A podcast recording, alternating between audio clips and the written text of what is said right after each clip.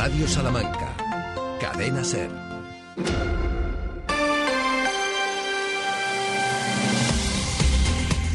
Hoy por hoy, Salamanca. Ricardo Montilla.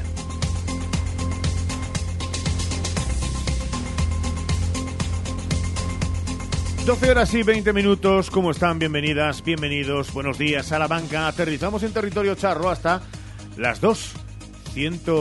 140 minutos de radio en directo, en riguroso directo. Y cuando he dicho 140, oigan, póngale 100. Eh, le quitamos 40, no queremos invadir otros espacios de esta emisora. Hoy podríamos empezar también con esta sintonía.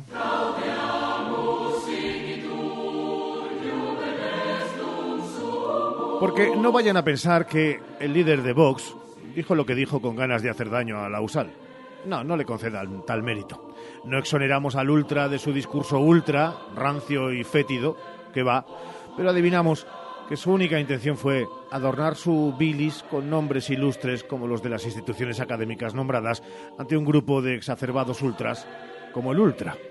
La radiografía del rector utilizando con quirúrgico acierto el término ignorancia no hace sino retratar al sujeto por su predicado en foros de dudoso sentido democrático, donde todo lo que no encaje en el sacro pensamiento atenta contra su percepción de lo que la libertad significa. Por eso, y como el asunto no daría sino para un spin-off de bajo presupuesto del torrente de Segura, lo de otros anti, Abascal y sus amiguetes, es un punto negro en el mapa facial de una España de ayer que no se parece nada a la España del presente y del futuro.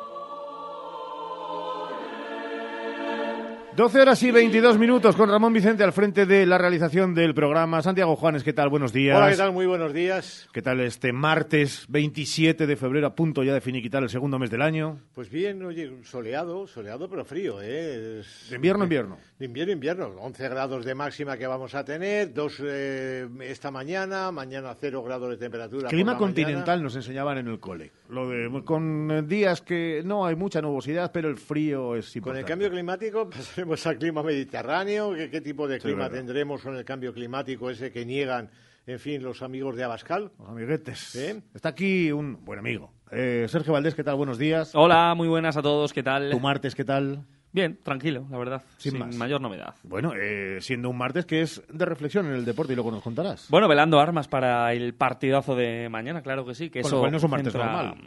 Bueno, es un martes eh, de cuenta atrás para el Avenida Fenerbahce de mañana, el Oh. mejor equipo de baloncesto femenino que viene a Salamanca.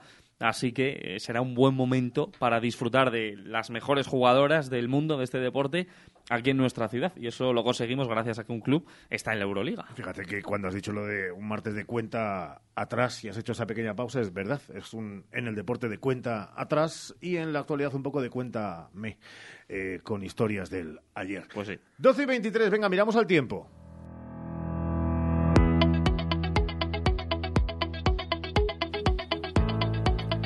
El titular lo daba Santiago Juanes, sí, de invierno con temperaturas que a esta hora están alrededor de 7-8 grados en el centro de la capital salmantina, con 8 grados en Vitigudino, con 6 en Béjar y con 7 también en Ciudad Rodrigo. Las previsiones, sí, van a estar casi, casi marcando idénticos baremos en positivo. En las máximas, 10, 11 grados desde aquí hasta que llegue el fin de semana, donde veremos que bajan dos graditos más, hasta los 8 de máxima, y las mínimas se van a mover entre eh, los grados positivos, 1 y hasta 2 bajo cero. En algunos puntos incluso de la provincia y por encima de los 1000 metros podremos observarlos menos 4 o menos 5. Y la actualidad de las incidencias...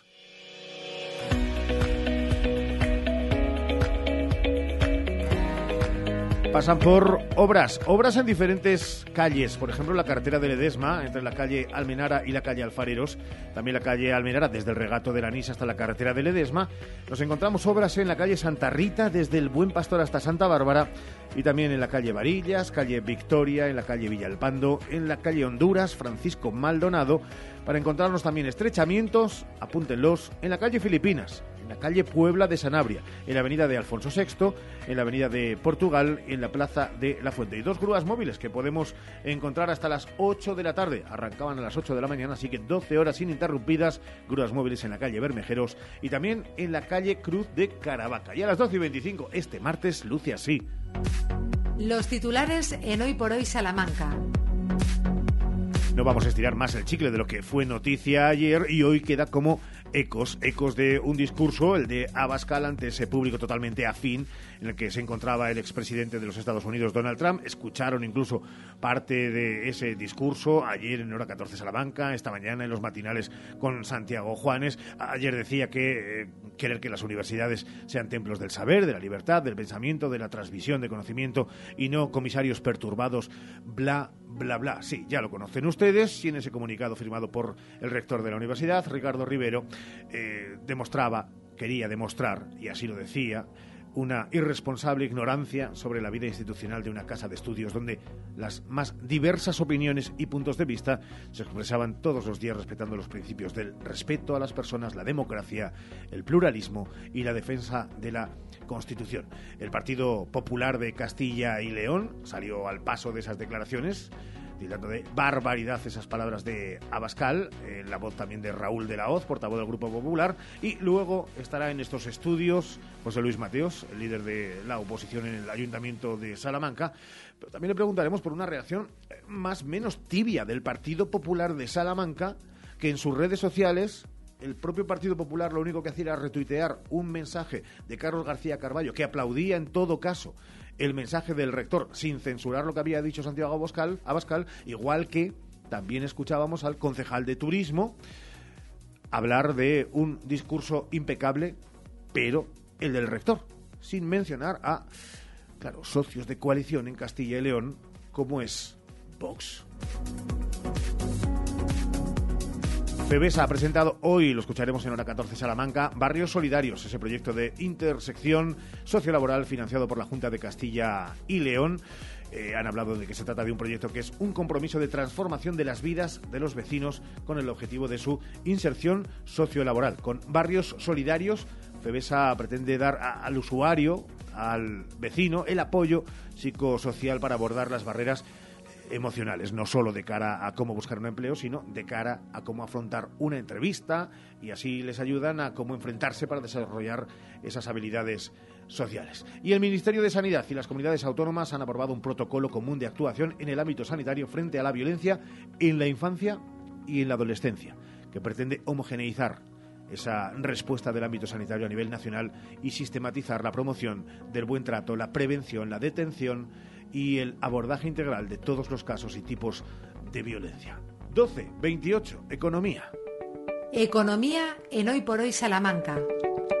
Así que toca completar la actualidad del día con la economía que hoy toca muchos palos, Santiago, desde la universidad al campo nuestro de cada día. Bueno, una pregunta para comenzar esta crónica económica. ¿Qué impacto puede tener en la Universidad de Salamanca y sus actividades internacionales, lo dicho por Abascal?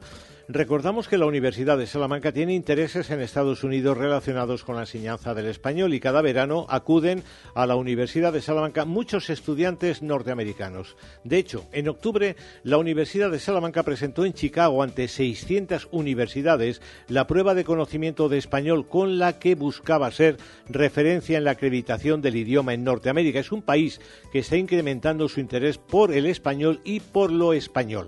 Y prueba de este interés es que el 42% de los alumnos de cursos internacionales el año pasado eran norteamericanos. De hecho, los norteamericanos lideraban la presencia internacional en estos cursos. Bueno, no sabemos qué pasará o dejará de pasar con las declaraciones de Abascal, pero desde luego están muy lejos de ser las de un patriota como él se considera y sí un pelota del trumpismo que parece haberle abducido.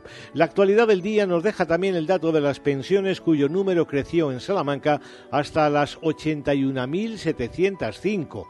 La pensión media salmantina se ha situado en los 1.323 euros entre las más bajas de Castilla y León. Y a partir de aquí, hoy el BOCIL, el Boletín Oficial de Castilla y León, despliega modificaciones a las autorizaciones ambientales solicitadas para explotaciones porcinas, atención, en Pedroso de la Armuña, Salvatierra de Tormes, Ledesma y Santiago de la Puebla.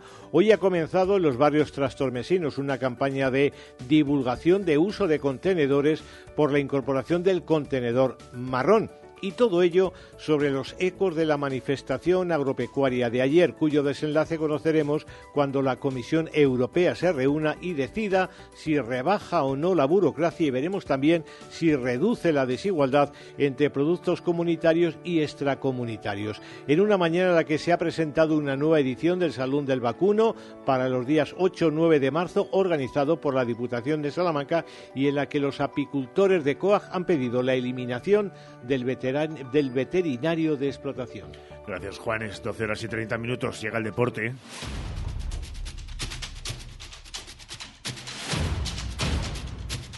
El otro día la capitana del Casa de Monzaragoza, Vega Jimeno, lo dejaba claro en ese partido frente a Perfumerías Avenida. Lo que ha logrado dándose la vuelta y la de tuerca el presidente de Avenida, la empresa a la que hacía referencia Sergio Valdés, es que a estas alturas de la película, la más importante del curso, el equipo sea un equipo a temer Sí, la verdad es que Salamanca está a un altísimo nivel y gracias a Dios eh, creo que nosotras también lo estamos. Eh, hemos sido muy regulares, muy consistentes. Al principio nos ha costado un poco ajustar en defensa ciertas cosas, que luego lo hemos hecho y muy contenta. Creo que ha sido Creo que hoy hemos ganado todos en el sentido de que ha sido un muy buen partido de baloncesto. Creo que Salamanca es un equipazo, eh, lo han hecho muy bien y creo que nosotros también. Y creo que, bueno, Está en el mejor momento de la temporada Perfumerías Avenida, Sergio. Bueno, eh, desde luego en cuanto a exigencia sí, porque llegamos a ese tiempo crucial en el que están los cuartos de final de la Euroliga mañana a partir de las ocho y media esperando en el pabellón de Bisburg y además eh, luego eh, nos meteremos en el mes de marzo con la Copa de la Reina en Huelva y a partir de ahí los playoffs, así que si no está ya en el mejor momento va a tener que estarlo, Perfumerías Avenida, eh, pero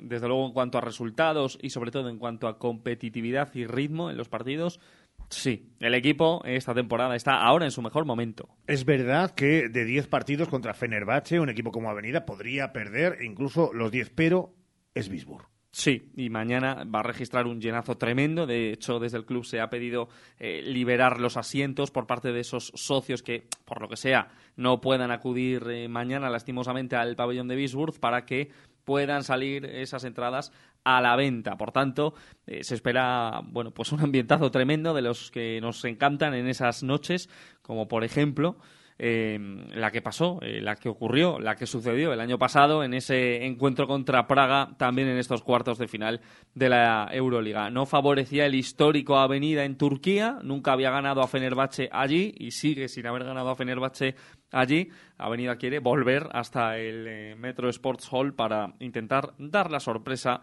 en esta eliminatoria tremendamente eh, desigualada a priori, pero que ya vimos cómo se equiparó casi al 50% en el partido anterior. Aquí en Salamanca, aquí en el pabellón de Bisburg, yendo a ese histórico, Fenerbahce no gana desde 2015 y luego ha venido tres veces, en tres ocasiones, hasta el eh, pabellón salmantino. Así que bueno, ¿por qué no? ¿Por qué no habrá victoria mañana? Y hablando de fútbol, pasamos al deporte rey, eh, junto con el atletismo, así es denominado también. Mm. Eh, bueno, pues vamos a escuchar, eh, son breves, de Sergi a Adri, ayer en Ser Deportivo Salamanca. sí, sobre todo contextualizar el que, pues lo que te decía antes, que es una liga muy igualada en, en que todos los equipos eh, te van a te van a proponer partidos difíciles y que el factor eh, jugar en casa es muy importante en esta en esta liga. Nosotros lo estamos evidenciando yo creo eh, uno de los equipos que, mejor se... Unionistas a pesar de su partido de casa, Sergio. Sí, el sábado a las 8 de la tarde contra el Celta de Vigo B, en ese super sábado que tenemos por delante,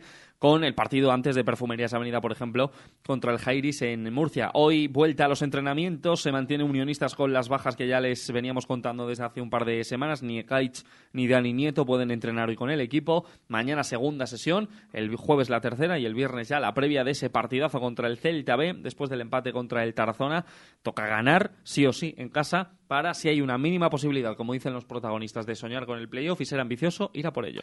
Valdés, te escuchamos a las 3 y 20, gracias. Hasta luego, chao.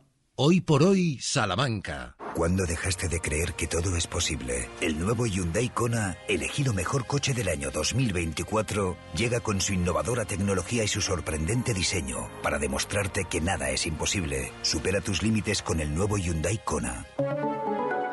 Hyundai, única marca con cinco tecnologías eléctricas. Gestor Auto, tu concesionario oficial Hyundai en Salamanca.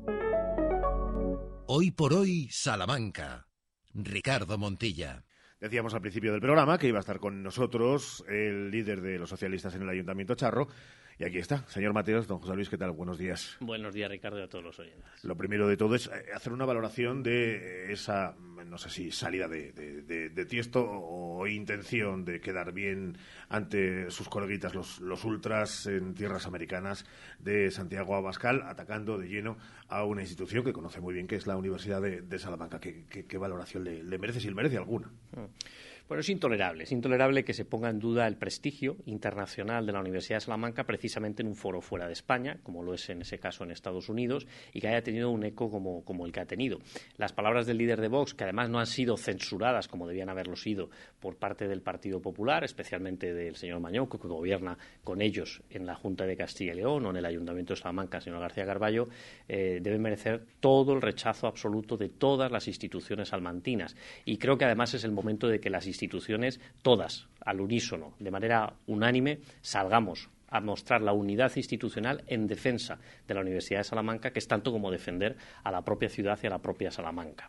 ¿No le da la sensación, eh, porque ayer observando un poco redes sociales, que son ese input inmediato para tener constancia de las cosas, el Partido Popular de Salamanca lo que hacía era retuitear un tuit del señor Carballo, donde en todo caso alababa a la Universidad de Salamanca sin hacer mención a la intervención del propio, del propio Santiago Abascal. Eh, veíamos a algunos de los concejales, por ejemplo, eh, al concejal de Turismo, Ángel Fernández Silva, hablar de eh, discurso perfecto de el señor rector en ese comunicado, pero no afeando a Santiago Abascal. Parece que es lo de no tocar, no molestar. Claro, es que ellos dependen de Vox en el gobierno de Castilla y León y no quieren enfrentarse a unos tipos que han demostrado con sus declaraciones, en el caso de Santiago Abascal, y además refrendadas por el portavoz parlamentario de las Cortes de Castilla y León, un ataque directo a la Universidad de Salamanca. Y lo primero que hay que hacer es poner el foco en el ataque para rechazarlo de plano y por eso esa tibieza con la que han salido el señor García Carballo, algún concejal de manera aislada y el Partido Popular de Salamanca demuestran que su compromiso con la Universidad de Salamanca es puro postureo, porque cuando se produce un ataque de estas dimensiones, es cierto que no hay que magnificarlo, pero ha tenido su repercusión y su eco y puede dañar la imagen de prestigio que tiene nuestra universidad. Y si no defendemos como se merece a nuestra universidad, entonces no estaremos defendiendo, no estarán defendiendo a la ciudad de Salamanca. Porque, y ya terminamos con este tema, porque hoy es verdad que José Luis Mateos eh, viene a hablar de eh, presupuestos y otras cuestiones de, actualidad. Esta es de rabiosa actualidad. Usted que conoce la universidad, de todos esos epítetos que utiliza Santiago Abascal, eh, ¿alguno se asemeja a la realidad de la institución académica? En absoluto. la universidad es un espacio de libertad es un espacio de pensamiento crítico, es un espacio en el que cabe la diversidad, es un espacio en el que cabe sobre todo la tolerancia. Y frente a quienes propugnan la intolerancia como parte de su discurso político, claro, la universidad les molesta. Les molesta ese pensamiento crítico, esa innovación, esa vanguardia que representan los estudios en la Universidad de Salamanca, como pueden ser los estudios en materia de igualdad, que parece que es lo que especialmente les molesta a los señores eh, de Vox, el que haya igualdad en la sociedad y que se estudie y se eh, promueva la igualdad en las instituciones académicas de educación superior como lo es la Universidad de Salamanca. Eh, la universidad hay tolerancia, hay respeto y hay un espacio de conocimiento. Y ya pasó en su época en la que algunos gritaron muera la inteligencia y parece que esto recuerda a que algunos quieren matar a la inteligencia yendo contra los intelectuales que trabajan en la universidad. Hablemos de arte. Eh, de arte porque el otro día en el pleno y hablando de los eh, presupuestos de, para Salamanca en este 2024. Usted, usted utilizó el término trampantojo. Eh, para definir lo que eran estos presupuestos ante el concejal de Hacienda, Fernando Rodríguez. Eh, ¿Cómo son? Explique bajo la visión, el prisma del Partido Socialista, estos presupuestos. Efectivamente lo, definimos como trampantojo y como el timo de la estampita. Trampantojo porque muestran algo que luego si se rasca o si se eh, quita el trampantojo, la realidad es diferente. Las grandes cifras que a veces se venden bueno, con propaganda propia de quien maneja las cifras a su antojo, como en este caso el gobierno municipal, dicen que habrá un presupuesto de 185 millones de euros. Bueno, ese es el punto de partida. Lo que sabemos ya es que muchas de las cuestiones que se incorporan en este presupuesto fueron cuestiones que no se abordaron el año pasado o en años incluso anteriores y que ahora se vuelven a anunciar como si fueran una novedad. Inversiones que se quedaron en el cajón, dimos una cifra hace unos meses, pero la quiero reiterar, de los casi 60 millones de euros que decían que iban a invertir en el año 2023, el año pasado, lo cierto es que casi 30 millones de euros, la mitad, se quedaron en un cajón no se invirtieron y muchos de esos 30 millones de euros, ni siquiera todos, están otra vez reflejados en el proyecto de presupuestos municipales. Pero hay grandes ausencias, actuaciones que se han vendido, incluso que se han aprobado sus proyectos, sin embargo no aparecen reflejados en los presupuestos. Hablamos como por ejemplo del plan especial de, Ciudad Jardín, del plan especial de la Escuela de Música en el barrio de Garrido, Garrido Norte.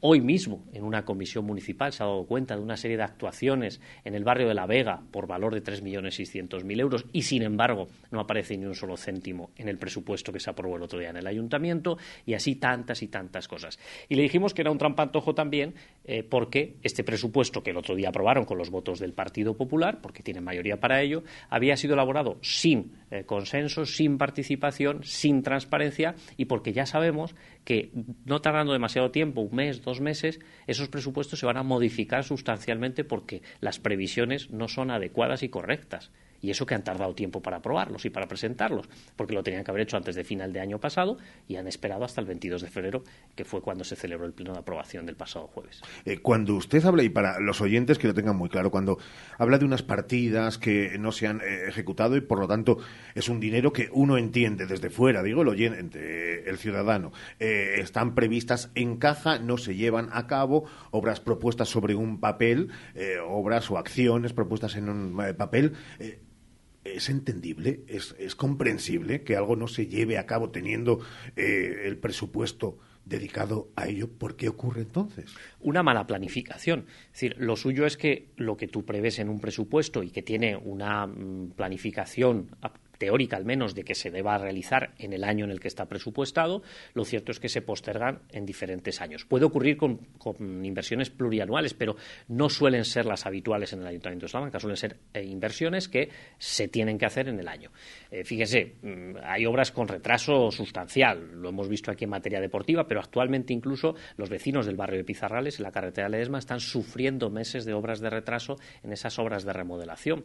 ¿Y qué sucede cuando un presupuesto no se ejecuta a tiempo. Bueno, puede llegar incluso a perderse el dinero por el camino, porque se reasigna a otros eh, fines distintos a los que estaban previstos, o lo que puede suceder también es que en un contexto como viene siendo el actual de inflación, lo que tenías previsto invertir el año pasado, ahora puedes invertirlo, pero te da menos de sí el dinero, porque cuando hay inflación, el dinero pierde valor en el tiempo. Es decir, puedo gastar menos con 100 euros ahora de lo que podía haber gastado hace dos o tres años, por mero efecto, efecto de la inflación o incluso el incremento de los costes eh, de obras que se producen en, ocasiones en, las ejecuciones de, las inversiones. Entonces, eso es un problema. Y luego, fijaos, eh, vemos como cada día se producen reventones en la ciudad de Salamanca. El año pasado dejaron más del 30% del presupuesto destinado a renovación de redes y este año, en el proyecto que se aprobó el otro día de presupuestos con los votos del Partido Popular, hay un euro un euro en las previsiones de inversiones para renovación de redes. Es una forma de hablar. No, no, no. Literalmente, literalmente la partida renovación de redes eh, de abastecimiento la partida figura con un euro. Evidentemente eso se va a modificar, por eso decimos que es un trampantojo incluso en las partidas que están infrafinanciadas. O en materia de patrimonio, que a veces al gobierno municipal, al señor García Carballo, se le llena la boca diciendo eh, que, bueno, que somos ciudad patrimonio de la humanidad, que lo somos y que tienen políticas de cuidado y conservación del patrimonio. Lo cierto es que el año pasado dejaron más de cuatro millones de euros sin invertir en materia de patrimonio y este año apenas figuran en el proyecto de presupuestos inicialmente aprobados algo de dinero de esos cuatro millones que dejaron el año pasado, por ejemplo, sin, sin invertir. Cuando habla también de, deporte, es verdad que ha puesto en diversas ocasiones el foco en instalaciones deportivas, en las que ya existen, en las que son necesarias en Salamanca. También es cierto que escuchando al Partido Popular eh, pareciera, y de hecho eh, parece que, siempre se utiliza ese nombre de Salamanca, eh, ciudad internacional del, deporte. Quien mm, ve las instalaciones deportivas, quien conoce de primera mano porque está en los eventos de menor y mayor categoría en la ciudad. Eh, ¿Cómo sigue observando cada vez que escucha algo parecido? Me parece insultante insultante para el deporte de la ciudad. El deporte que además tiene menos medios, que es el deporte base, los clubes que pelean por conseguir mm, anunciantes para poderse financiar incluso las equipaciones. Fíjese, yo no lo digo, lo dice un informe encargado por el Ayuntamiento de Salamanca, que las instalaciones deportivas de la ciudad en el año 2020 eh, necesitaban unas inversiones cercanas a 25 millones de euros. 25 millones de euros. Hace tres años, eso probablemente se haya ido incrementando. Eh, lo cierto es que el, equipo de gobierno ha incorporado en los presupuestos para 2024 únicamente 700.000 euros para instalaciones deportivas en un año. Cuando la realidad es que esa cantidad tendría que multiplicarse como mínimo por tres, por cuatro, incluso por cinco cada año para que en los próximos cinco o seis años, ya no digo el año que viene, podamos tener unas instalaciones deportivas que solventen los problemas y déficits que ya se han detectado por un informe técnico que a día de hoy sigue estando en el ayuntamiento y parece como que es papel mojado, porque no se utiliza para planificar las inversiones en materia deportiva. Dejamos ahí el tema de presupuestos, eh, seguiremos rascando en el momento en que eh, ese rascado eh, trampantojo en la versión y en el entendimiento del líder de, la oposición en el Ayuntamiento de Salamanca vaya también descubriendo la realidad que se esconde detrás de ello. pero vamos a hablar de otras cuestiones, porque es cierto que el otro día estaba en esta sintonía en directo la secretaria de organización del Partido Socialista en Castilla y León, Ana Sánchez, a la que hablábamos y le preguntábamos acerca de, los liderazgos, ¿no? De eso que había, eh, se había puesto encima de la mesa después de otra jornada electoral eh, mala para el Partido Socialista. Eh, en ese punto de partida, ¿cómo vivió lo de, lo de Galicia y si tiene la sensación de que es verdad que el partido necesita, no sé si un cambio, si un reajuste, si un giro de volante leve, si un volantazo? Desde luego con, profunda tristeza el ver que el Partido Socialista, en este caso en Galicia, no fue capaz de eh, concitar la confianza de la mayoría de los gallegos y de las gallegas y el quedar en tercera posición, aunque ya veníamos de esa posición, eh, ciertamente pues no, no me gusta. Yo, siempre quiero que gane el Partido Socialista allí donde se presente, porque el Partido Socialista es mi partido, eh, es siempre apoyar al Partido Socialista en, toda circunstancia, incluso siendo crítico, como lo he sido en ocasiones, con determinadas cuestiones, y en ese caso es verdad que, bueno, fue un resultado que, que, no, era, no era esperable tampoco, yo al menos no lo esperaba en esas dimensiones, y nos ha dejado una posición en, en Galicia debilitada. Es cierto que el candidato era la primera vez que concurría como tal a las elecciones, frente a otros candidatos que uno ya era presidente de la Junta de Galicia, el del Partido Popular, y otra, la candidata del Bloque Nacionalista Galego, que ya era la tercera vez candidata, con lo cual gozaba de un cierto reconocimiento y había hecho eh, territorio, por decirlo de alguna forma. Con lo cual, bueno, eso nos debe llevar a analizar la situación concreta que se produjo en Galicia y ver si eso no es extrapolable a otros territorios. Yo no lo creo, no creo que sea, eh, no todo es igual. De hecho, España, lo sabemos, es un país plural, cada territorio tiene sus propias dinámicas, su propia idiosincrasia, y eso es lo que habrá que analizar en su justa medida. Y no me cabe ninguna duda de que el Partido Socialista a nivel federal, a nivel nacional, eh, ha hecho esa reflexión, ha hecho ese análisis y estará poniendo los medios en cada territorio para fortalecer o renovar liderazgos que permitan al Partido Socialista, en el ciclo electoral que corresponda, obtener los mejores resultados. Pero es curiosidad, después de algo como lo de Galicia, no sé si al tiempo o si se tiene marcado una agenda, un timing, hay reuniones o no de eh, las diferentes eh, federaciones, agrupaciones, de bueno, qué está pasando para incluso poder transmitirle a la federación eh, las, bueno, los pensamientos críticos acerca de que se podría mejorar o es un momento de ahora mismo de, de impasse y de stand-by. Bueno, el Partido Socialista eh, es un partido de, debate interno casi permanente. Es cierto que mm, en relación con los resultados de Galicia, al menos en lo que yo puedo responder, que es en la agrupación de la ciudad de Salamanca, no hemos hecho un debate específico en torno a esa cuestión, porque es cierto que nos puede afectar menos, por lo que decía, de que hay que analizar en el territorio primero las circunstancias concretas que se han producido y a qué responde si es propiamente el territorio o por otras cuestiones, pero en el Partido Socialista cada vez que tenemos una reunión eh, reflexionamos sobre el presente, también revisamos un poco lo que hemos hecho en el pasado y las perspectivas de futuro que tenemos. Y eso sucede tanto en las asambleas que celebramos periódicamente como en las reuniones, actividades que celebramos cada semana o quincenalmente de media, incluso las reuniones de propia coordinación institucional o de los órganos de dirección. Por lo cual, eso nunca falta en el Partido Socialista. Intentamos analizar las claves que inciden en nuestro eh, terreno, que es en este caso Salamanca, e intentamos pues, buscar soluciones y, sobre todo, eh, atender a las demandas de los ciudadanos. Porque lo que hay una cosa es clara, es que cuando eh, tú dejas de ser útil a la ciudadanía, la ciudadanía, con lógica, eh, te da la espalda, porque previamente se la has dado tú. Entonces, lo que tenemos que evitar en política es precisamente que haya esa percepción justificada y muchas ocasiones razonada de que la política da la espalda a la ciudadanía. No, lo que tenemos que hacer es dispuestos a atender a la ciudadanía, estar a pie de calle. Yo, la verdad que es verdad, a veces eh, me lo han criticado el que no estoy mucho en el despacho del ayuntamiento. No, es verdad, es que no lo estoy. Mi lugar de trabajo no es un despacho es que ahí es donde te aíslas, ahí es donde mm, eh, te alejas de los problemas de la ciudadanía, donde hay que estar es en la calle, que te paren te cuenten sus problemas, intentes solucionarlos montado en el autobús para que si fuera necesario alguien se te acerque, como a mí al menos me ocurre, y pueda solucionar su problema. Ese es el, a mí es lo que me gusta de la política. A mí eso de estar en un despacho, ya sea en el Ayuntamiento de Salamanca, en una diputación, en un parlamento autonómico o en un gobierno o en Madrid, sinceramente creo que, bueno, que, enfría la política. Y la política tiene que ver con, la cercanía y estar cerca de, de quien eh, a quienes nos debemos, que son los ciudadanos. Eh, para cerrar, eh, casi volvemos al principio y apelando a terminología de Torrente, esa película que muchas veces es fiel reflejo de nuestra sociedad, mínimamente, gracias a Dios, para hablar de ese vocero del Ultra, que a la sazón es vicepresidente de la Junta de Castilla y León, que tiene como socio, ya saben, a alguien que se vanagloria, porque lo dice su DNI, de ser salmantino. Presupuestos de la Junta de Castilla y León, todo esto para llegar aquí, fíjese, eh, hemos tenido que, hacer un recorrido mental.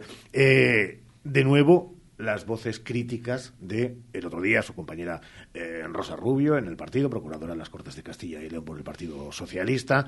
Ayer mismo estaba en esta misma sintonía formaciones como UPL, hablando de que de nuevo Salamanca se queda a la sombra. Bueno, UPL hablaba además de, de, León, de la propia Zamora.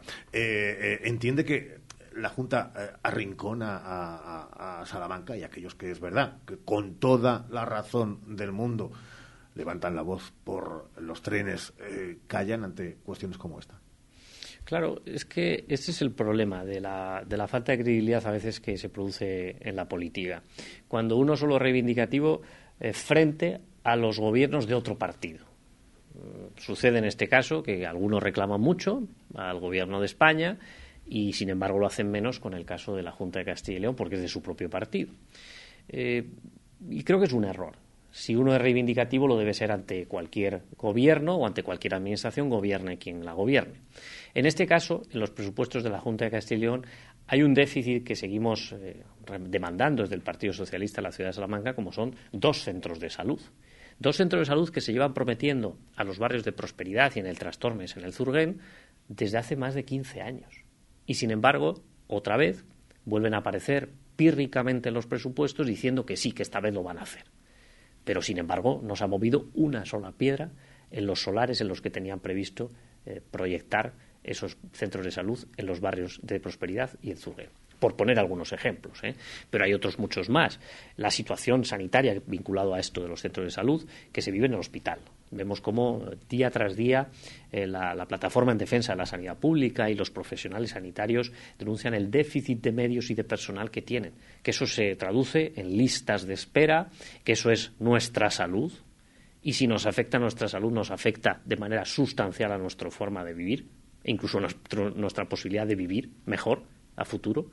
Y eso, sin embargo, el Partido Popular no parece que lo tenga como una de sus prioridades en los presupuestos más allá de otras cuestiones que obviamente los compañeros y compañeras del partido a nivel de Castilla y León han valorado eh, lógicamente el, proyecto de presupuestos presentado por el gobierno de la Junta.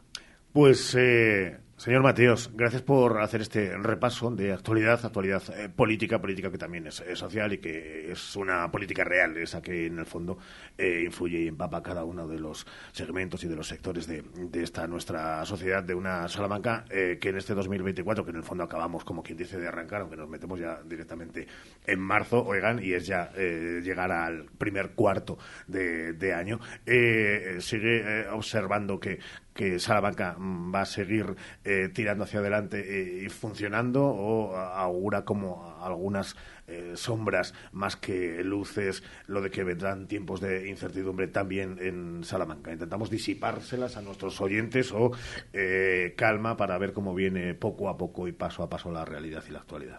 yo siempre quiero lo mejor para Salamanca y me gustaría pensar que a Salamanca le va a ir mucho mejor en el futuro y que tenemos un futuro mejor del que hemos conocido, del pasado que hemos conocido. Pero lo cierto es que las políticas eh, que están eh, impulsando las administraciones, tanto el Ayuntamiento de Salamanca, la Junta de Castilla como os ha hablado, parece que reinciden en errores del pasado y pueden que no eh, ayuden o contribuyan a un futuro mucho mejor del que algunos esperamos para esta ciudad. Con lo cual, bueno, yo quiero ser optimista, pelearé porque a Salamanca siempre le vaya mejor. Mí no me gusta que a Salamanca le vaya peor. Hay otros que cuando están en la oposición eh, quieren eso de que segunda España para que ya la levantemos nosotros. No, no, yo no, no, quiero eso para, para mi ciudad, ni para mi provincia, ni para mi comunidad autónoma. Lo quiero lo mejor. Y por ello trabajo en el día a día en la política municipal para intentar que esto mejore. Y puede mejorar mucho, puede hacerlo. De verdad que tenemos potencial suficiente. Lo que pasa es que algunos eh, parece que se han acomodado, en la poltrona de los gobiernos eh, locales, en este caso en el Ayuntamiento de Salamanca, y no les interesa mucho que esto cambie, no vaya a ser que les muevan el sillón. Señor Mateos, don José Luis, muchas gracias por haber estado con nosotros. Muchas gracias, Ricardo, y a todos los oyentes. Abrimos la cita de los martes con la salud bucodental y Navarro Clínica Dental en la Plaza del Mercado 17 de Salamanca. Doctor Navarro, buenos días. ¿Qué tal? Muy buenos días. Bueno, tenemos a Antonio Navarro en el teléfono 923 21 94 50 para trasladarle nuestra pregunta de hoy, que tiene que ver con un problema de salud en aumento, la diabetes, y especialmente en nuestros mayores. Doctor Navarro, ¿de qué modo afecta en nuestros mayores esa diabetes del tipo 2 tan frecuente en la salud bucodental? Bueno, eh, no hay que olvidar que la diabetes es una enfermedad en la cual pues el cuerpo no, no, produce o utiliza adecuadamente la insulina, que es la hormona para convertir el, el azúcar en energía. Los pacientes diabéticos pues tienen más riesgo de padecer infecciones y otras patologías a nivel oral y, todo ello pues se ve agravado en aquellos pacientes que, tienen un mal control de, la, de su propia enfermedad. Entre las patologías que destacan, pues está la caries, que, debería, es, anecdótico, porque debería ser menos eh, frecuente debido a la baja ingesta de azúcares, pero sin embargo se ha visto que, que aumenta la incidencia y agresividad en aquellos pacientes que, como decíamos, están mal controlados. También las úlceras solares, eh, candidiasis y hongos eh, presentan también sequedad oral o serostomía esa, ese problema en el que las glándulas salivares no producen la, saliva y el paciente pues tiene esa sensación de, sequedad y de boca ardiente que afecta también pues eh, de manera secundaria pues a que eh, sean más propensos a tener caries, a que tengan las encías pues mucho más sensibles y esta patología eh, de manera reversible pues puede incluso afectar al control de la, de la propia diabetes. Nosotros en la clínica pues tratamos a, los pacientes diabéticos de manera particular. Lo que hacemos es citarles a primera hora de la mañana para que de esa manera tengan no, no vayan a padecer pues picos de hipoglucemia, que tengan pues eh, como controlada perfectamente eh, la glucemia como comentaba, una historia completa detallada para tener la certeza de que no tenga ninguna complicación sistémica y luego pues una correcta higiene y dar unas, unas instrucciones detalladas de cómo debe cuidarse el paciente. El tratamiento, pues en el caso de, que, lo de que necesite, si no tiene mucha placa, pues en esos casos hacemos una, una limpieza convencional pues eh, el paciente tiene que someterse a un tratamiento que denominamos raspado y alisado radicular, son los que como comúnmente se conoce como curetajes, en lo que anestesiamos, nos metemos debajo de la encía y con unas eh, con unos instrumentos lo que vamos haciendo es raspar y eliminar toda esa placa que queda adherida contra las raíces para que de esa manera pues eh, podamos recuperar esa salud gingival. Y luego pues estos pacientes le controlamos al mes, a los tres y a los seis meses, hacemos un control eh, exhaustivo para tener la certeza de que este que haya adquirido esas instrucciones que le hemos dado, que tenga una correcta higiene y que de esa manera pues ese problema periodontal no vaya a afectar a su, a su patología. Bueno, pues eh, lo dejamos ahí. Gracias, doctor Navarro. Ya saben, eh, Navarro Clínica Dental en la Plaza del Mercado 17. Ese es el lugar, el teléfono 923 2194 50. Regresamos de inmediato, nos vamos a buscar noticias nacionales e internacionales aquí en la sintonía de la SER.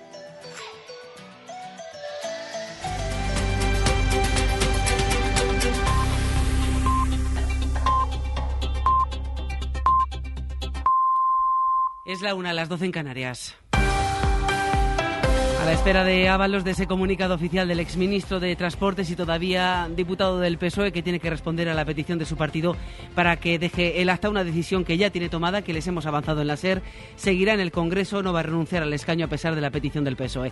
En la Cámara Baja, Ábalos ha reservado una sala para comparecer en las próximas horas, en los próximos minutos, ante los medios. Congreso, José Colle, buenas tardes. ¿Qué tal? Buenas tardes. Estamos a la espera de conocer la hora de comparecencia de José Luis Ábalos para conocer su decisión oficial. Mientras tanto, aquí en el Congreso hemos escuchado muchas reacciones políticas a este caso. Desde el PSOE prefieren no valorarlo hasta que no sea oficial, mientras que en este momento está compareciendo el portavoz del Partido Popular, Miguel Tellado, dice que este caso no puede limitarse ni al caso Coldo ni al caso Ábalos, es el caso Sánchez. Si hoy Ábalos dimite por responsabilidad política y finalmente resulta imputado ¿También dimitirá Sánchez por la misma responsabilidad política? ¿O pretende el Partido Socialista convertir al señor Ábalos en un cortafuego. Desde el PP creen que el PSOE quiere convertir a Ábalos en un cortafuegos y han pedido explicaciones a Francina Armengol, hoy presidenta del Congreso, entonces presidenta de Baleares. Los socios de gobierno exigen que el todavía diputado socialista deje su acta, apoyará a la comisión de investigación sobre la compraventa de material durante la pandemia en todas las administraciones y desde Compromís ponen el foco en el origen valenciano de Ábalos. Agrámico de Compromís, Javier Sánchez Serna, de Podemos como valencianos y valencianas no nos merecemos que una persona como él en estos momentos sea representante del pueblo valenciano. Y vamos a pedir todos los contratos, también el del hermano de la presidenta de la Comunidad de Madrid, Tomás Díaz Ayuso. Coldo y Tomás, Tomás y Coldo, Mientras tanto, estamos a la espera de conocer a qué hora comparecerá aquí en el Congreso José Luis Ábalos. Sobre la investigación judicial de este caso, del caso Coldo, el juez de la Audiencia Nacional, Ismael Moreno, ha citado para mañana a uno de los presuntos cabecillas de la trama, el empresario Juan Carlos Cueto, que no pudo ser interrogado la semana pasada porque se encontraba fuera de España. Novedades en la investigación del incendio de Valencia. La policía ha terminado la identificación de las diez víctimas mortales y el juez va a permitir a los afectados que entren en lo que queda de inmueble para retirar en seres personales. Valenciana Durán. La policía ha concluido esa identificación de las víctimas mortales, así que el juzgado va a contactar ahora con los familiares para entregar los efectos y tramitar las licencias de enterramiento para que se puedan llevar a cabo los funerales. El juez, además, como decías, ha autorizado la entrada de los vecinos a sus pisos y también al aparcamiento para que puedan retirar los enseres personales y los vehículos que estaban allí estacionados. El magistrado ha tomado esta decisión después de que la Policía Nacional le haya comunicado que la medida no afecta a la investigación sobre el siniestro. Eso sí, se excluye expresamente el piso 86 de ese bloque donde se originaron las llamas, en el que se centran ahora las investigaciones. El Gobierno va a poner en marcha una ventanilla única para que los afectados por ese incendio puedan utilizar gratis los servicios de Renfe. Lo acaba de anunciar en la rueda de prensa posterior al Consejo de Ministros la ministra portavoz Pilar Alegría. El Gobierno en esa reunión del Consejo además ha aprobado el decreto de becas que fija los requisitos y las cuantías para el curso que viene. La principal novedad es que rebaja el umbral de discapacidad que hay que acreditar para optar a la ayuda. Pilar Alegría. Ahora un niño o una niña que tuviera necesidades especiales educativas para poder recibir esa beca tenía eh, que establecer o garantizar eh, un 33% de discapacidad y en este momento hemos reducido ese requisito al 25% para que aquellos jóvenes con discapacidad moderada puedan también recibir esta ayuda y, y esta beca. Advertencia de Rusia tras la propuesta del presidente francés Macron para enviar tropas a Ucrania. Dice el Kremlin que cualquier movimiento de militares de la OTAN sería una guerra directa contra ellos. Ya son cuatro países los que han rechazado movilizar a sus soldados a Ucrania. El último, Alemania. Antonio Martín. Sí, la idea de Macron va camino de ninguna parte porque a Polonia, República Checa y Hungría, que ya habían anunciado que no van a enviar soldados, se ha sumado, como dices, hace apenas cinco minutos Alemania. El canciller Scholz descarta el envío de soldados por parte de la OTAN. Por lo que respecta a Rusia, reconoce el Kremlin que es un elemento nuevo que se introduce en el debate internacional y que les preocupa, pero avisa el portavoz Peskov que si eso sucede no hablarían de la posibilidad de una guerra, sino de una guerra inevitable entre Rusia y la OTAN. Y hace unos minutos el portavoz de la Comisión Europea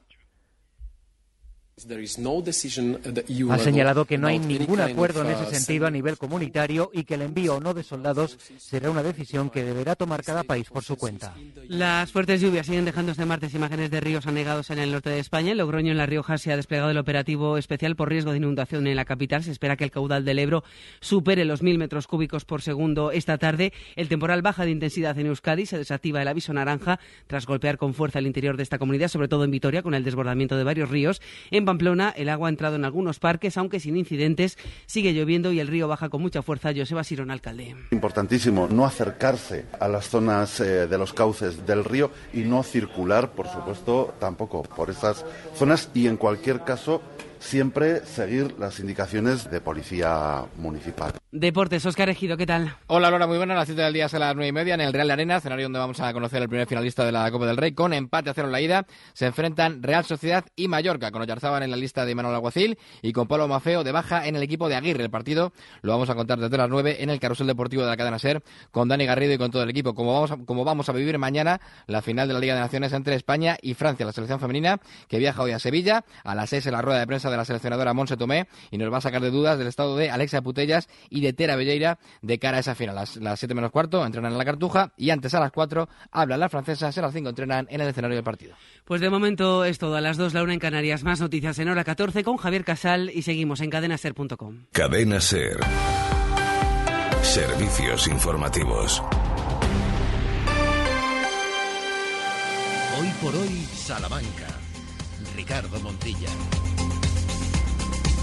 13 horas y 6 minutos estamos de vuelta de regreso en territorio charro hasta las 2 de la tarde, 54 minutos por delante para hablar, pues fíjese, entre otras cosas, de la Semana del Japón y todas las actividades que vienen por delante, nuestro gabinete psicológico con Javier Barreiro, donde hablaremos de eso a lo que estamos dedicando y poniendo foco estos días atrás, desde el viernes, en la previa de esa marcha amarilla, ayer con uno de los enfermos de enfermedades raras, de cómo se ha llevar, de llevar psicológicamente situaciones de esas características, enseguida con nuestra historia de Salamanca, con la agenda, con nuestro destino, pero a estas horas, 13 y 7, Santiago Juárez, muy buenas. Hola, ¿qué tal? Muy buenos días, buenas tardes ya. Buena, buenas no tardes, buenas tardes. es que no no, buenas tardes. es que a, la una de la, comido. una, a la una y seis hay que decir buenas tardes. Pues espérate. Buenas madrugadas, Ramón Buenas Vicente. madrugadas. Y además madrugadas, porque hemos madrugado hoy bastante también. ¿Y has comido ya algo? Un Hemos, hemos picado, hemos picado ahí un poquito. sí. Con lo cual tú también te adhieres al buenas tardes, ¿no? Buenas tardes, sí, sí. A partir de las 12, mediodía, una de la Es cuando tarde, pues venga, ya está. A la una y siete, como dice, hola, buenas, buenas, son la, la una y siete Buen de la mediodía. mañana. Es que claro, cuando comemos también es buen muy mediodía. tarde. ¿Quién saluda así de esa manera? Nadie. Pero por lo menos eh, está bien dicho, que es que en Salamanca somos muy acostumbrados y muy dados al buenas mediodías. Y dices lo de, no, hombre, Tú no. a las dos, a las dos de, dices a las buenos días. Si me he levantado de resaca. Medias noches era otra A cosa, las ¿no? dos es al- buenas tardes. Y medias lunas ya ni te digo. No, además creo que en el libro de estilo de la SER, ¿eh? habría que consultarlo. El libro Sigue, sigue en, vigor, ahí, pero sigue en vigor. No ha habido hombre. reedicción. No, no, y ha habido puntualizaciones. Viene que a partir de las 12 del mediodía, de 12 a 1, es las 12 de- eh, del mediodía y a la 1 eh, ya es de la tarde. Pues buenas tardes de nuevo. Eso es. Y esta canción.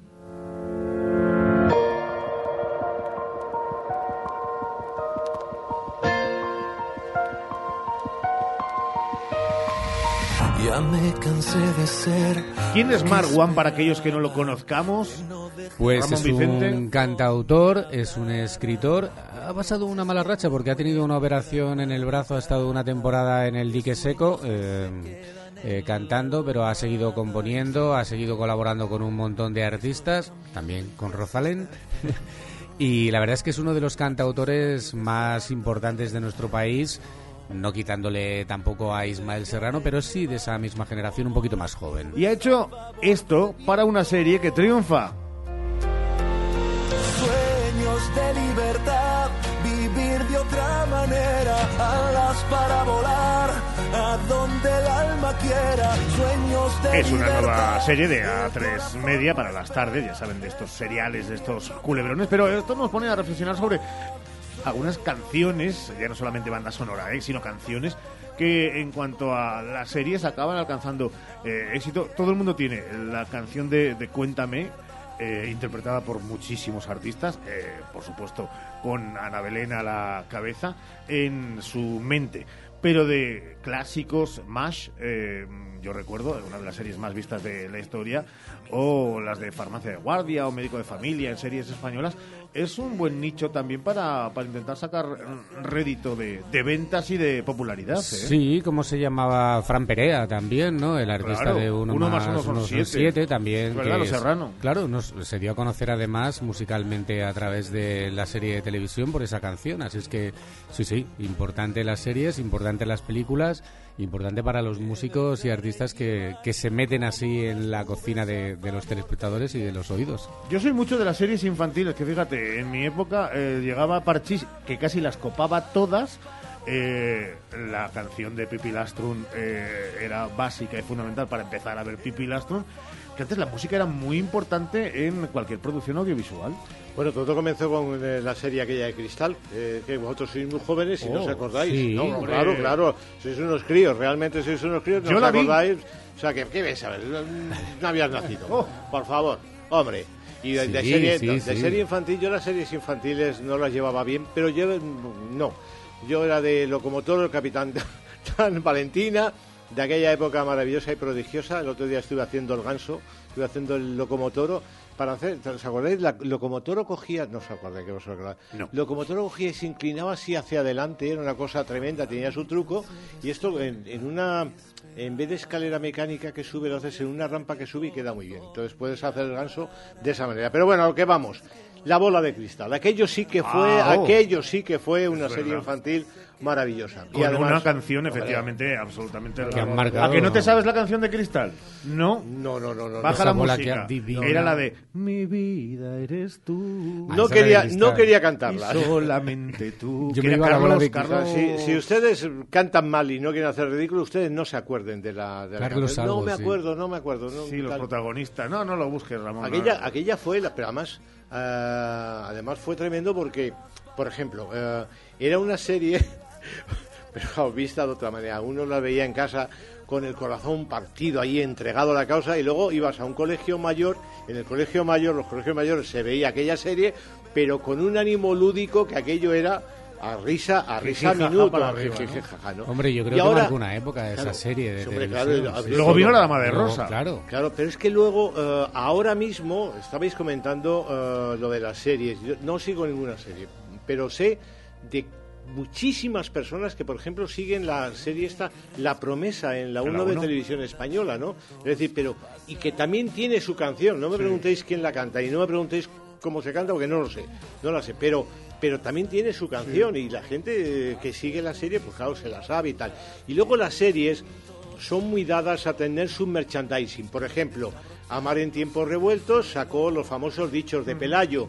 Eh, yo estoy absolutamente seguro que la promesa, por una- un protagonismo que tiene la cocina de esta serie, estoy seguro que sacará las recetas de los personajes tal. Y la música, por supuesto. Estoy yo pensando ahora que, como podemos olvidarnos, lo que para una generación entera es el aquí, aquí, aquí no hay quien viva. Eh, aquí no, aquí no. Que es que sirve para memes, para canción, absolutamente para todo. Hoy queríamos eh, ponerle atención en una Perdón, me serie. acabo de acordar de Mazinger Z. Bueno, de Por verdad, favor, vamos a esto no, dejarlo. no es normal. No, no, no, es no. normal. Escucha, Y y, verano azul. y Timmy, va- Kio, Jason, va- Mark y Princesa eh, de Comando G. Podemos centrar esto, podemos centrar, por favor, esta parte del programa. Marwan. La centramos con Marwan y Sueños de Libertad, la serie que está arrasando y lleva solamente dos días. Y lo mejor de todo es que conviven perfectamente, porque cuando acaba Sueños de Libertad, en la 3 empieza en la 1 una promesa, así que todo el mundo, todo el mundo tranquilo, tiene la tarde echada, que decía mi abuela. Eso eran historias de antes. Historias que todos los días nos acompañan, forman parte de nuestro destino.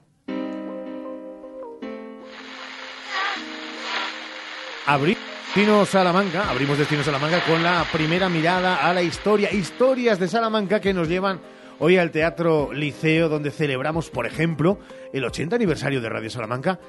Uf, hace ya una década. Un teatro con mucha historia, que estuvo cerrado y después fue rehabilitado para ser una de las estrellas de 2002.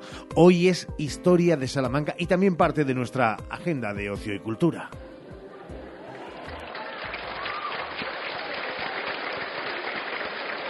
El 1 de marzo de 2002, con Salamanca celebrando su capitalidad europea de la cultura, se reinaugura un remozado liceo con la presencia en un lugar destacado de la reina Sofía.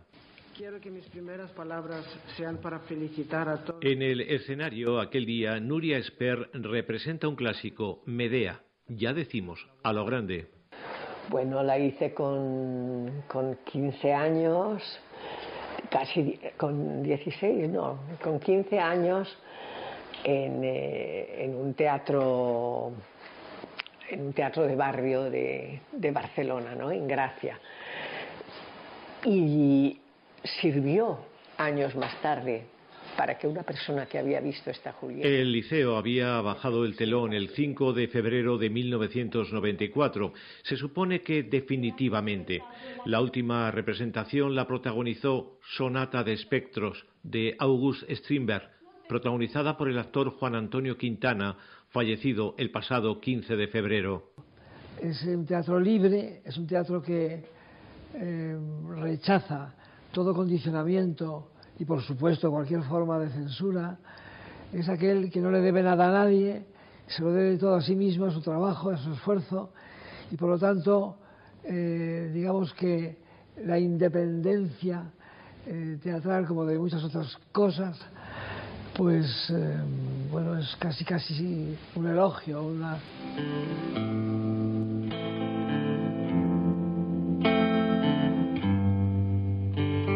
En 1994 el liceo cumplía 130 años.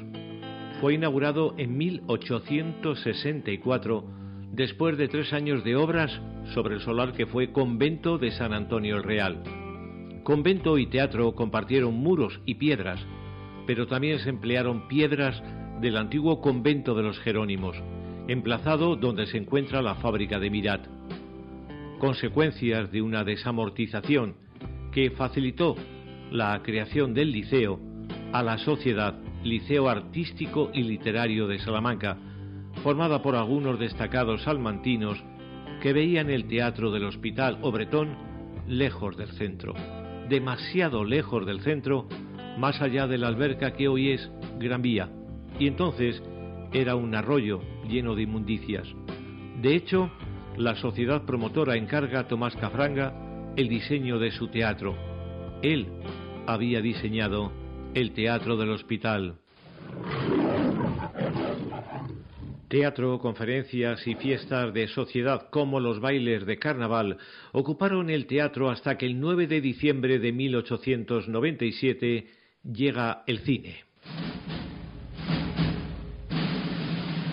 Y poco a poco el teatro se va convirtiendo también en cine.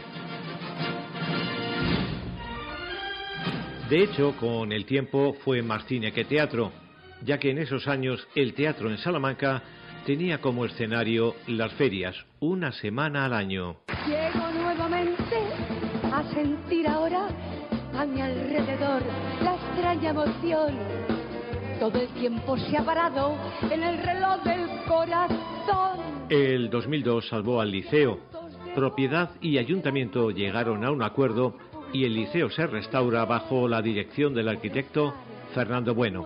Las obras abarcan desde 1998 hasta casi la víspera de su reinauguración.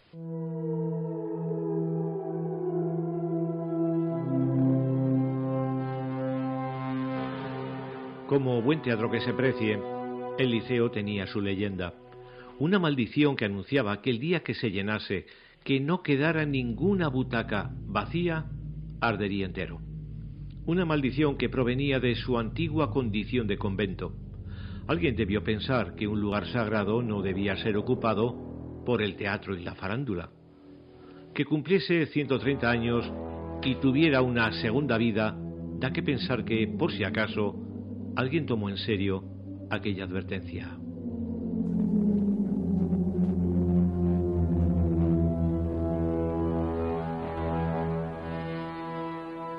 Trece horas y 19 minutos y con este aplauso Despedimos nuestra historia de Salamanca de hoy, el liceo en historias de Salamanca y también, también decías antes, nos lo advertía Santiago, en nuestra agenda de ocio y cultura porque viene obra de teatro importante. Bueno, se trata de Contracciones, obra protagonizada por Candela Peña y Pilar Castro, obra de Mike Bartle dirigida por Israel Solá que trata de la invasión creciente de las empresas en la intimidad de sus empleados. La cita será este sábado en el Teatro Liceo. Hoy la agenda incluye concierto de alumnos del Conservatorio Profesional en el Casino de Salamanca, presentación del libro en letras corsarias. Se trata de Niños de David Roas, que es una de las referencias de la literatura fantástica de nuestros días. Va a ser a las siete y media de la tarde, un libro de, de relatos de literatura fantástica. Y hoy en la Casa de las Conchas se cierra el ciclo Escritoras de Cine con la película Querida María de José Luis García Sánchez, protagonizada por la escritora María Zambrano. En nuestra agenda de hoy, otros dos nombres propios. El restaurante en La Parra y la coctelería Niebla, que ayer recibieron los galardones de mejor restaurante de Castilla y León y mejor local de copas de Castilla y León. La actualidad cultural del día nos deja hoy la presentación de una nueva semana cultural del Centro Cultural Hispano-Japonés, del que vais a hablar dentro de unos instantes. En cuanto a tradiciones, ya tienen en nuestra web radiosalamanca.com la información de las procesiones de Semana Santa con sus itinerarios, horarios e imágenes, aunque la cita de hoy es en la iglesia de San Sebastián con la oración poética ante el despojado que tendrá lugar a las nueve menos cuarto. Y hoy martes reabren las exposiciones tras el descanso de ayer recordemos, con Botero en la Casa Lis, Venancio Blanco en Santo Domingo o Jerónimo Prieto en el Casino. La visita de Albert Einstein a España protagoniza una exposición muy curiosa en la Facultad de Ciencias y en la sala de la columna tenemos fondos de la Biblioteca Antigua vinculados a Jerónimo de Estridón, expuestos bajo el título de El León y la Pluma. Bonito título, claro que sí. El León y la Pluma, muy bonito, sí, señor. Juanes, cuídate mucho. Hasta luego. 1321. Hoy por hoy, Salamanca. Ven a Gadis, el precio no es un. En nuestras oportunidades de hoy tenemos huevos clase M o L Doña Yema de gallinas libres de jaula, docena, un euro con 99 céntimos. Y en frutería, uvas blancas sin semilla, cesta 500 gramos, un euro con 90 céntimos. Gadis, en confianza. Gadis, empresa patrocinadora del equipo paralímpico español. Más de 75 años de experiencia nos avalan para acompañarte en los momentos más difíciles. Funeraria Santa Teresa, una funeraria adaptada a los nuevos tiempos para ayudarte con un trato cálido y humano. Servicio 24 horas, traslados nacionales e internacionales, sanatorios y crematorios, servicios personalizados. Funeraria Santa Teresa, calle Conde de Crespo Rascón, 21, 923 21 32 89.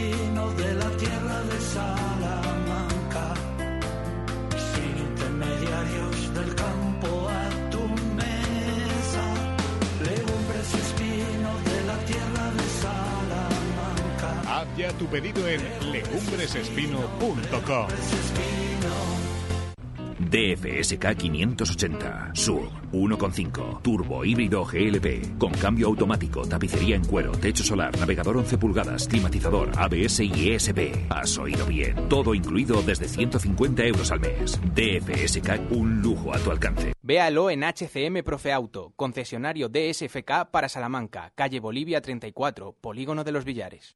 En el Leclerc puedes consultar nuestros folletos en tienda, web y app. Y además, estas ofertas para ti. Hoy martes, pechuga de pavo cocida Coren a 6,99 euros el kilo. Y gamba pelada congelada, prima pesca 600 gramos a 8,99 euros. En el Leclerc, la calidad siempre. ¿Más barata? Remate final de rebaja. Remate final de rebajas en Moblerone. Aprovechate de unos descuentos nunca vistos en muebles, sofás y colchones. ¡Date ¡Corre, que se agotan! Remate final de rebajas, solo en Moblerone.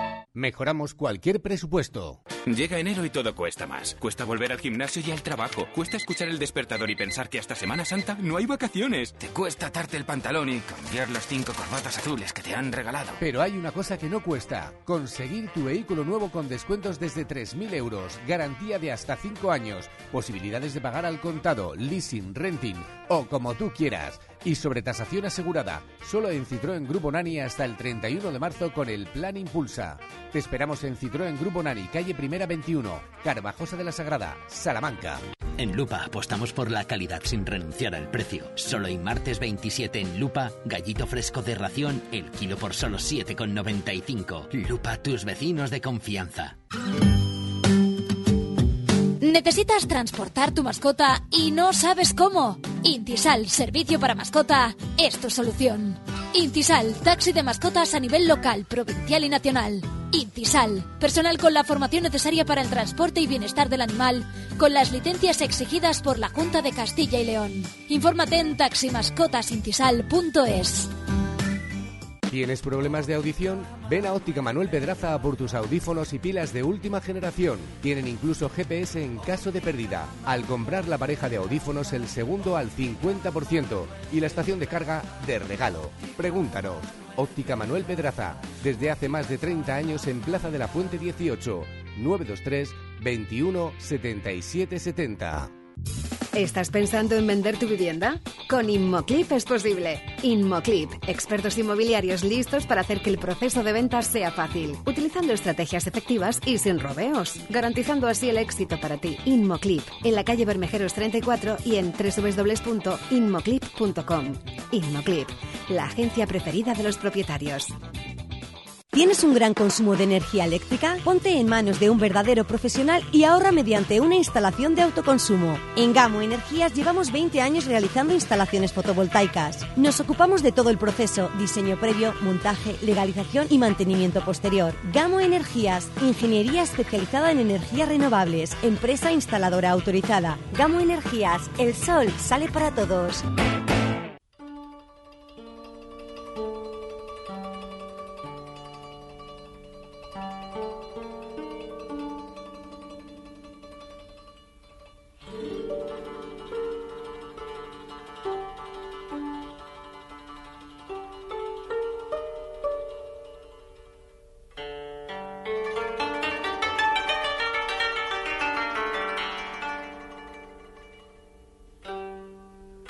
Trece horas y 26 minutos. Arrancará el 11 de marzo eh, y será sin duda otro de los momentos expandido en el tiempo más interesante culturalmente hablando en nuestra ciudad y también, por ende, en nuestra provincia, en nuestra comunidad.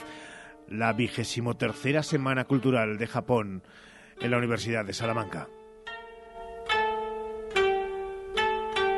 Esta mañana ha tenido lugar su presentación y allí estaba, cómo no, el director del Centro Hispano Japonés en Salamanca, al que ya saludamos en directo y agradecemos que esté con nosotros este ratito de radio. José Abel Flores, hola José Abel, muy buenas. Hola, buena, muy buenos días. Encantado de estar con vosotros. Igualmente, eh, de nuevo eh, se pretende que sea eh, una referencia de la cercanía cultural o por lo menos de invitar al conocimiento de, de, de las culturas.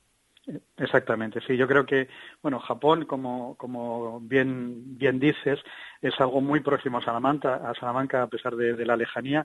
Y esta semana, pues, nos recuerda cada año que, tenemos muchas cosas en común y, muchas cosas que, apreciamos en- entre, ambas, entre ambas culturas, ¿no? Y, aquí estamos, es verdad, es que un, año nuevo con toda la fuerza después de, de lo que ha sido la pandemia, va a ser el primer año que recuperemos completamente todas las actividades. Es verdad que en el fondo uno empieza a contar desde la primera semana y hoy se recordaba, en el fondo son ya 25 años de esas bodas de plata casi. Sí, 25 años, la, la vigésimo tercera, como, como acabas de decir, pero eh, oficializada no, pero ha habido, ha habido una serie de, de actividades previas y son 25 años de, de, tener esta cultura en, en- en plena Salamanca, ¿no? Y disfrutándola. Ese lunes 11 de marzo. En esa inauguración estará presente el embajador de Japón en España, Nakamae eh, Takahiro, y también el rector de la universidad, aparte del el director del Centro Cultural Hispano-Japonés, que está en directo ahora mismo con nosotros. Eh, ¿Qué es lo más destacado? Ya sé que me va a decir de hay muchas cosas y son muchos ingredientes en este guiso espectacular, pero, pero para nuestros oyentes, si tuvieran que quedarse con algo.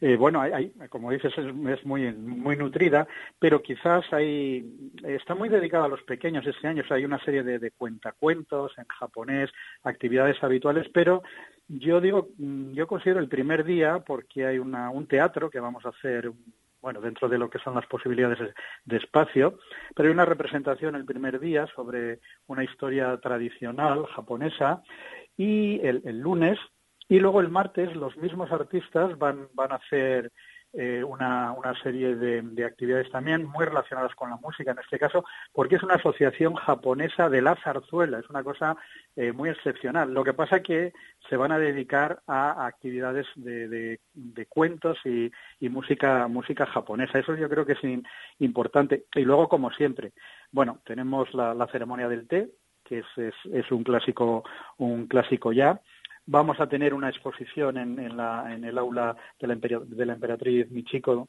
eh, relacionada con, con eh, fantasy art, que yo creo que, va a ser muy, muy interesante. Y luego, pues, eh, una serie de, de conferencias em, eh, y quizás, quizás también otra de las, eh, las actividades que llama la atención porque nos es muy próxima es un taller de, de Sudoku que eh, va, a llevarse a cabo por José Ángel Domínguez, un profesor de matemáticas, que creo por, por las expectativas que está, eh, bueno, por los comentarios que hay, que va a ser un, un gran éxito. Quien se quiera introducir en, en, esta, en este pasatiempo que va más allá del, del, mero pasatiempo, pues yo creo que va a ser una buena, una buena oportunidad. Nos gusta mucho todo lo que nos plantea José Abel Flores. Eh, dígame una cosa, eh, director, eh, estamos en un punto en el que el salmantino de a es verdad que con esta tradición y con este centro es más fácil, pero respetando mucho la cultura japonesa, la acabamos de entender también en el fondo y hoy en día en siglo XXI y en este 2024 recién como quien dice inaugurado eh, muchas culturas muy diversas convergen en muchos puntos también. Exactamente. Bueno, yo creo que es una eh, la cultura japonesa es que es atractiva por esa esa sensibilidad, ese eh, yo siempre aludo al respeto, ¿no? Al respeto de la persona y a cómo han sabido conjugar en el, japonés la modernidad con la tradición. Eso es algo que yo creo que todos todos apreciamos, ¿no? Y, y eso ha calado no solo en la, sociedad española y en particular en la salmantina, sino yo creo que en la en la cultura occidental. Eh, otros detalles como la, el, el, culinario y demás que, que va siendo cada vez más próximo lo apreciamos mucho. Pero insisto en esa esa sensibilidad, esa esa cercanía de de, a veces de, lo etéreo, de, lo elegante que, que, nos transmite y de, la paz, no sé, eh, y ese respeto que transmite la cultura japonesa. Yo creo que eso es lo que lo que más aprecia aprecia la gente y en eso en esta en esta semana cultural van a poderlo apreciar. Insisto, por ejemplo, en, en quien quiera quien quiera asistir a la ceremonia del té. Eh, no tenemos plazas para todos y bueno habrá un aforo limitado, pero la, lo que transmite la ceremonia del té con la, con la gran maestra que nos que la va a dirigir, es algo que yo, yo, yo definiría como sublime. Es, es, es algo que, que uno nos espera, ¿no? Y, y claro, no es el tomar café como estamos acostumbrados los españoles o los europeos, ¿no?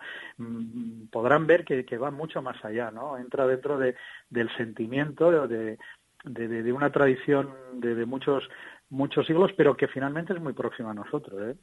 el 11 de marzo arranca y nosotros estaremos muy pendientes en el día a día de cada una de esas actividades y seguiremos buscando protagonistas. Así que agradeciendo a José Abel Flores, al director del Centro Hispano-Japonés, que haya estado con nosotros, le despedimos diciéndole que es algo así, como gracias por estar con nosotros y hasta siempre, José Abel. Muy bien. Arigato gozaimasu. 13 horas y 33 minutos. Continuamos aquí en la SER.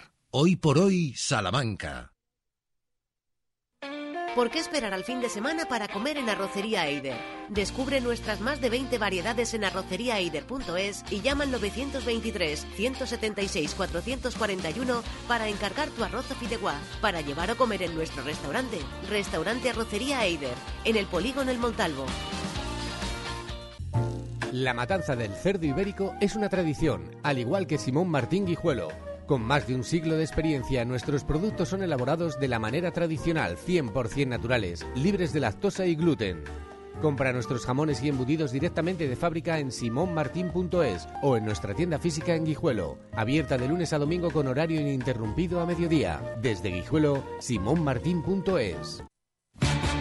Gran semana loca del sofá en Expo Mueble más Muebles. Hemos llenado nuestra exposición con más de 500 sofás de excedentes de fabricación a precios increíbles. Cheslong, 550 euros. Sofá 3 más 2, 550 euros. Sillón relax con masaje, 69 euros. Entrega gratuita en toda la provincia en 24 horas. En Expo Mueble más Muebles, carretera Valladolid, junto a supermercados Lupa. ¿Has probado kiwi miel? Dulce y natural, un estallido de sabor para todos tus sentidos. Kiwi miel protege tu sistema inmunológico, rico en vitamina C, mejora tus defensas, antioxidante, produce colágenos, fuente de potasio, de fibra. Pídelo en tu frutería habitual Kiwi Miel, una marca salmantina distribuido por Frutas Abanico. Atención, Kiwi Miel, sabor y dulzor totalmente adictivo. Di que sí a tu boda en el jardín del Hotel Salamanca Montalvo. Di que sí a nuestra fórmula todo incluido. Ven a vernos o llámanos al 923 19 40 40. ¿Cansado del frío invadiendo tu hogar? Con Ecosystem el frío se queda en la calle. Ecosystem, especialista en aislamiento sin obras en tu vivienda. Ecosystem protege tu hogar o empresa. Te ayuda a reducir tu factura energética. Además, atenúa los sonidos indeseados. Ecosystem, aislamiento sin obra en María Auxiliadora 78 o aislamientosecosystem.es. Llegan las rebajas sin IVA a Mega Sofá. Porque esta semana, además de un super descuentazo de hasta el 70%, te descontamos el 21% del IVA en sofás y colchones. ¿Has oído bien? Solo 7 días, hasta un 70% de descuento. Y además te descontamos el 21% del IVA. Semana de rebajas sin IVA en Mega Sofá. Polígono Los Villares, Salamanca. ¿Necesitas cambiar las ventanas de tu hogar? Un buen aislamiento mejora el ahorro energético. Ofrecemos asesoramiento técnico y personalizado para encontrar la mejor solución a tus necesidades. Por eso somos los mejor valorados en Google.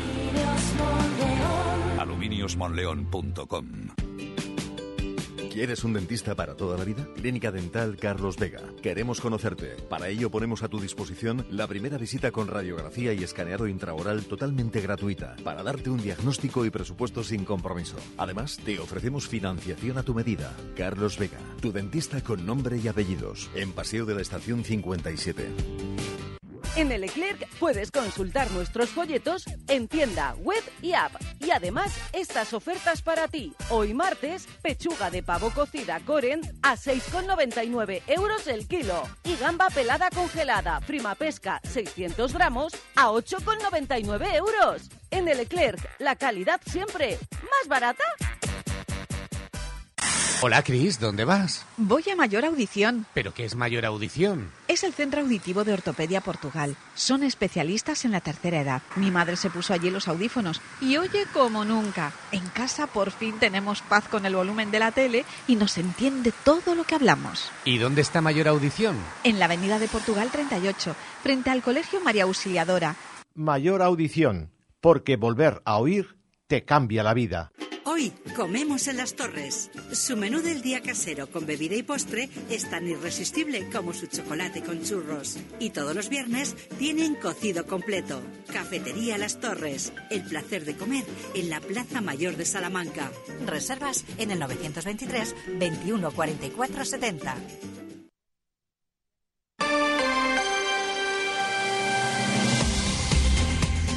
Hoy por hoy, Salamanca. Ricardo Montilla.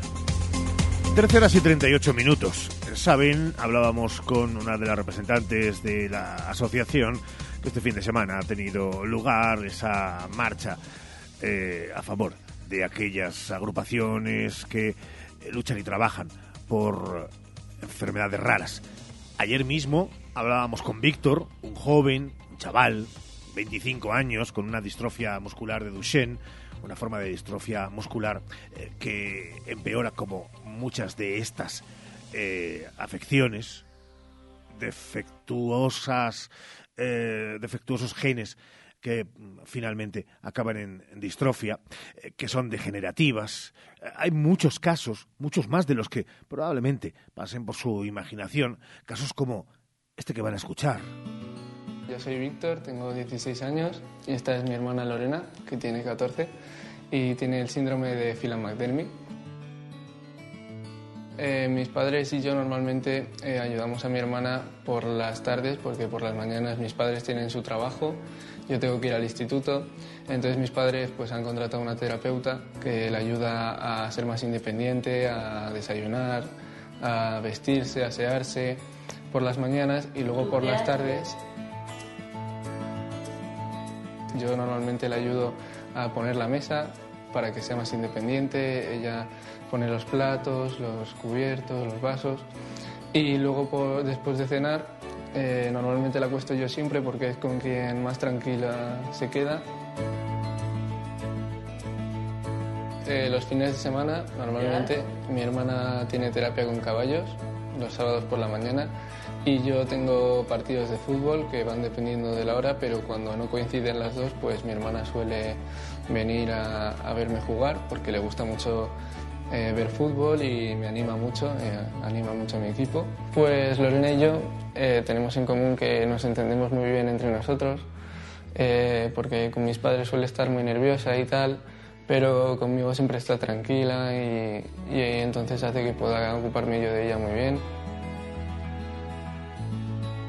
Lo que más admiro de Lorena es que, que siempre está feliz, siempre está alegre, nunca tiene momentos malos y, y al final a los que más nos afecta que tenga la enfermedad es a nosotros más que a ella, porque ella siempre, siempre está contenta. Adiós. Y también me encanta cómo, cómo me mira a veces con cara de adoración a su hermano. Se va. Que, que me pone esas miraditas y me, me vuelve loco. Son casos concretos de personas concretas, de familias concretas. Y hoy en nuestro gabinete psicológico viajamos a la Plaza de la Reina, 5 o 6, escalera 1, primero B, para hablar con quien está al frente, que es Javier Barreiro. Hola Javier, muy buenas.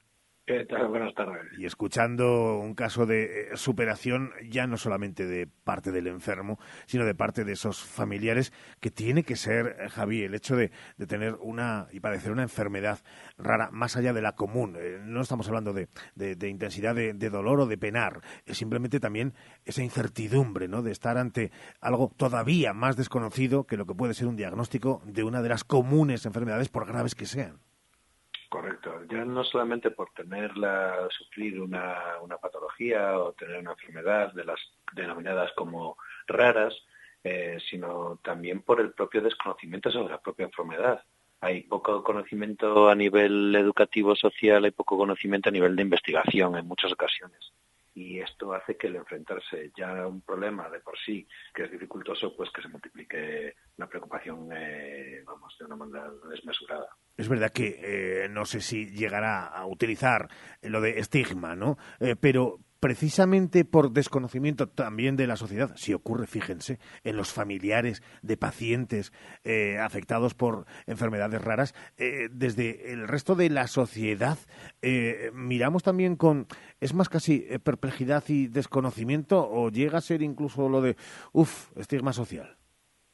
Claro, es que el, estigma es una, es una etiqueta que de, de, forma, simplemente por, por eh, tener un concepto, de, es como una especie de cajón desastre donde se mete un montón de creencias, de desconocimientos, y es lo que hace es que al final marca eh, una diferencia, marca una distinción entre las personas que están sufriendo una patología o una enfermedad eh, y, y lo que se supone que son las personas que tenemos una normalidad en nuestra salud, ¿no?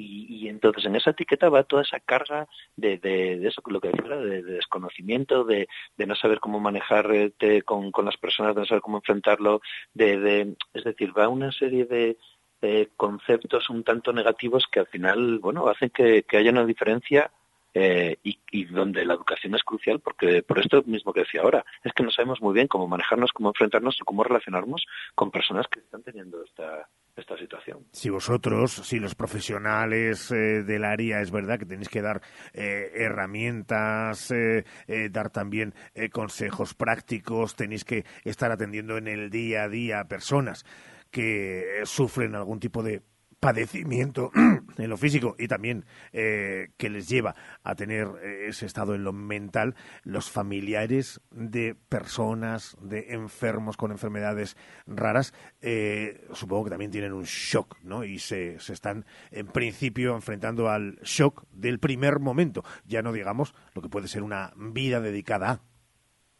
Claro, las familias de las personas con, con, patologías se enfrentan a una carga brutal también, necesitan apoyo psicológico, necesitan comprensión y nosotros como sociedad también tenemos que reconocer su papel y brindarles esa, esa ayuda. Hay que poner los medios posibles para que al final em, puedan puedan sentir ese apoyo y tengan herramientas técnicas, ¿no? Como decíamos el caso, como decía ahora el caso que, acabamos de escuchar, eh, ayudas técnicas que faciliten la vida eh, eh, tanto para ellos como para las personas que están sufriendo la, patología.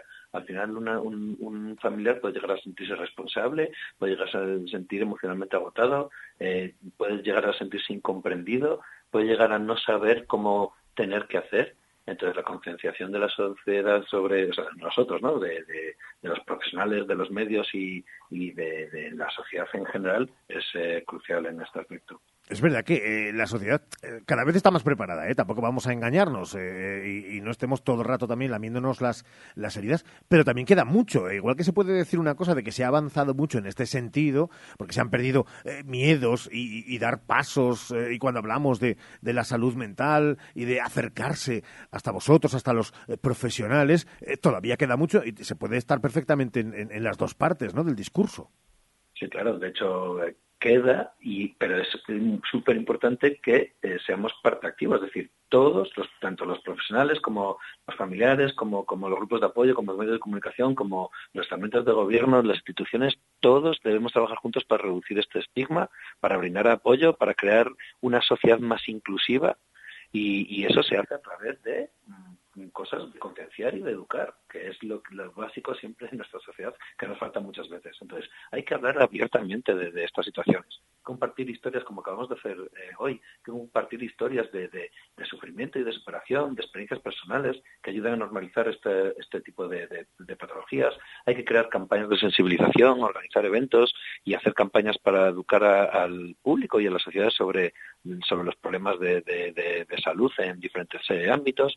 Hay que luchar contra los estereotipos, como hay que desafiar las creencias erróneas, hay que promover la empatía, es decir, ojalá eh, en algo tan interesante y tan bonito como son las redes sociales eh, se creen más eh, post y más artículos y más cosas interesantes sobre este aspecto y esto ayude a las personas a que cada vez seamos más conscientes, tengamos más conciencia y estemos mejor educados. Y ya cuando, Javi, logremos que más allá de un evento concreto o una semana dentro de un aula para concienciar a los más jóvenes, incluso podamos llegar a pensar, no digo de hacer, llegar a pensar eh, en que entre las materias lectivas haya una de eh, em, social psicológica donde nos preparen para ciertos retos diarios, para plantearse el fracaso escolar, para hablar de enfermedades y cómo afrontar también eh, un shock interno o familiar de los más cercanos, cuando psicológicamente también la psicología, en según qué modo y según qué grado, no hablamos de una carrera, se vaya metiendo también en las aulas, quizás lo hagamos todo más fácil.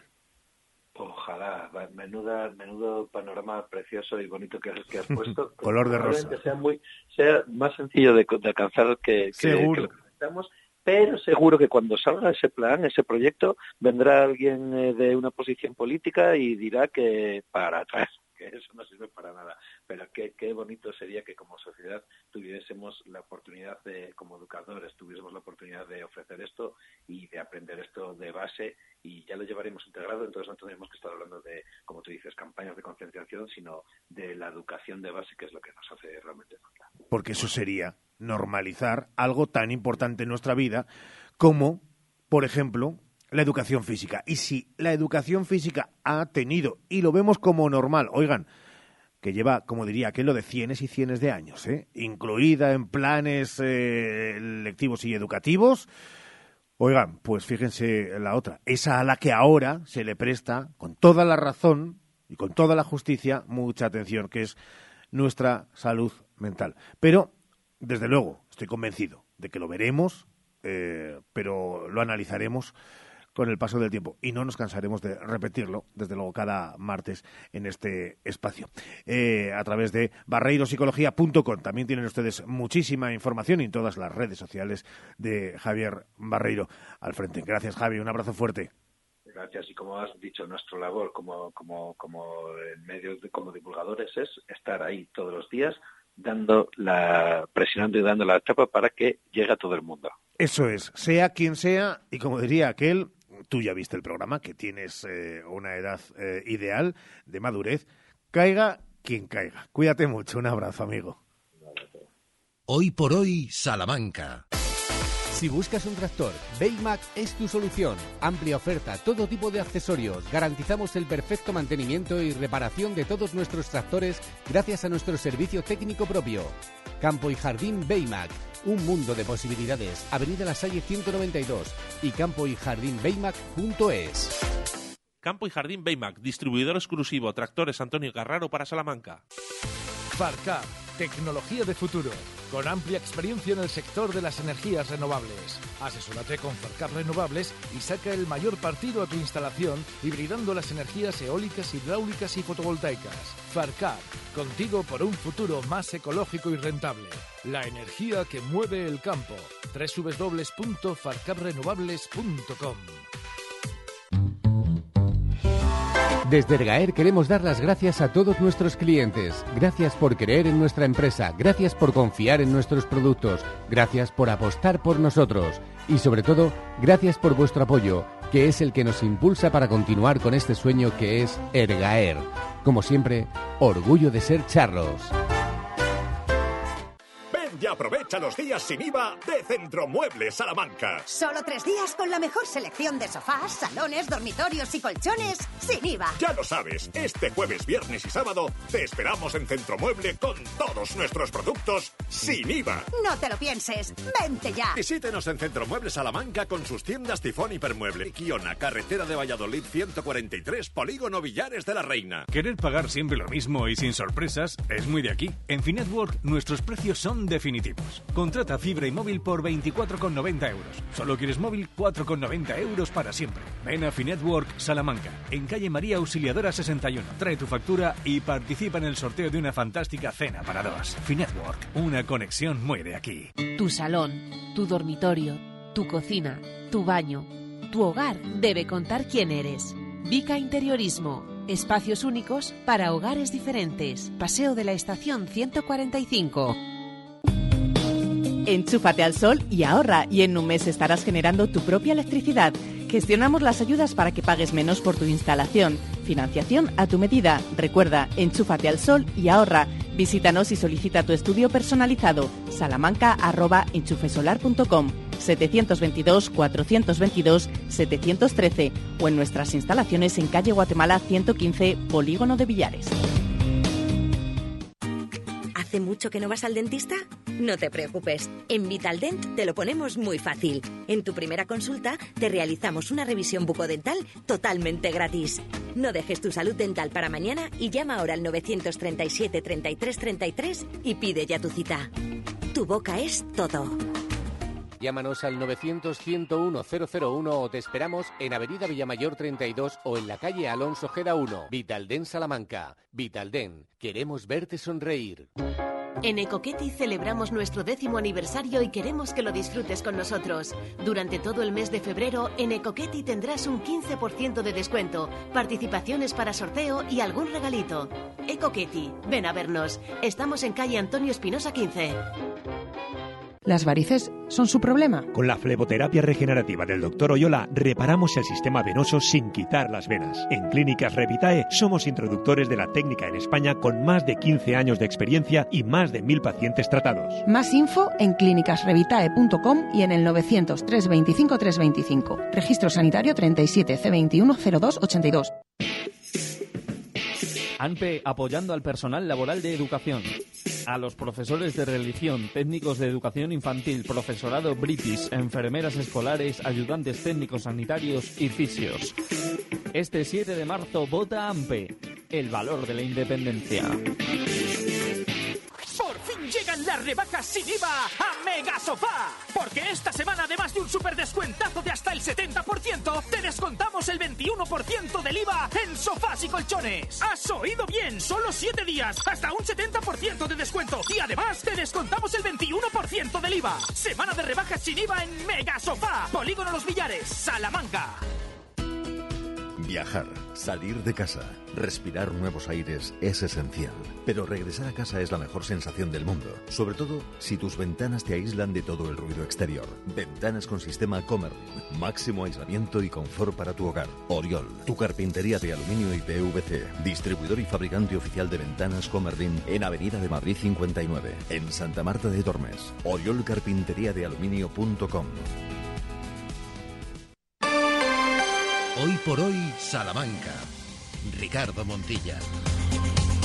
Vamos cerrando la trapa de este Hoy por Hoy Salamanca, de este martes 27 de febrero. Ya saben que lo normal sería que mañana cerráramos mes, pero no, aguantamos hasta el próximo jueves en este año bisiesto. Eh, arrancábamos con él, con José Luis Mateos, el líder de los socialistas en el Ayuntamiento de Salamanca, y es protagonista porque acaba de publicar en todas las redes sociales del partido una exigencia de rectificación a Abascal. Intentar desprestigiar a nuestra universidad es también insultar y despreciar a Salamanca y a los salmantinos y salmantinas. Patriotismo, desde luego, no es irse a Estados Unidos a criticar a tu país y a tratar de ensombrecer y dañar el trabajo que hace una institución como la Universidad de Salamanca, donde cerca del 40% de los estudiantes extranjeros de español proceden precisamente de los Estados Unidos. Ante las recientes declaraciones del líder de Vox, Santiago Abascal, que han atacado la integridad y el prestigio de la Universidad de Salamanca, vamos a trasladar para pedir en el próximo pleno su reprobación, condenando con rotundidad sus palabras y pidiendo unidad institucional en la defensa de nuestra universidad. Los salmantinos y salmantinas nos sentimos verdaderamente orgullosos de nuestra universidad. Faro de conocimiento, espacio de libertad, ocho veces centenaria y la más antigua de España, aunque el presidente de las Cortes de Castilla y León, también del partido de Vox, lo quiera poner en duda ahora. Consideramos que las palabras pronunciadas en el día de ayer por Fernández Mañueco y García Carballo son insuficientes y lo hacen con la boca pequeña porque están sentados con ellos en el gobierno de Castilla y León. Por eso esperamos que todos los representantes de la ciudadanía salmantina que nos sentamos en el Pleno del Ayuntamiento de Salamanca, independientemente del partido político al que pertenezcamos, nos unamos para defender algo tan importante como el prestigio, la historia y el potencial económico de nuestra universidad. Es José Luis Mateos y lo que anuncia en ese próximo Pleno del Ayuntamiento esa moción de unidad de las fuerzas políticas. Recuerden que en el Ayuntamiento Charro está la mayoría absoluta del Partido Popular, el Partido Socialista y Vox. Veremos qué ocurre.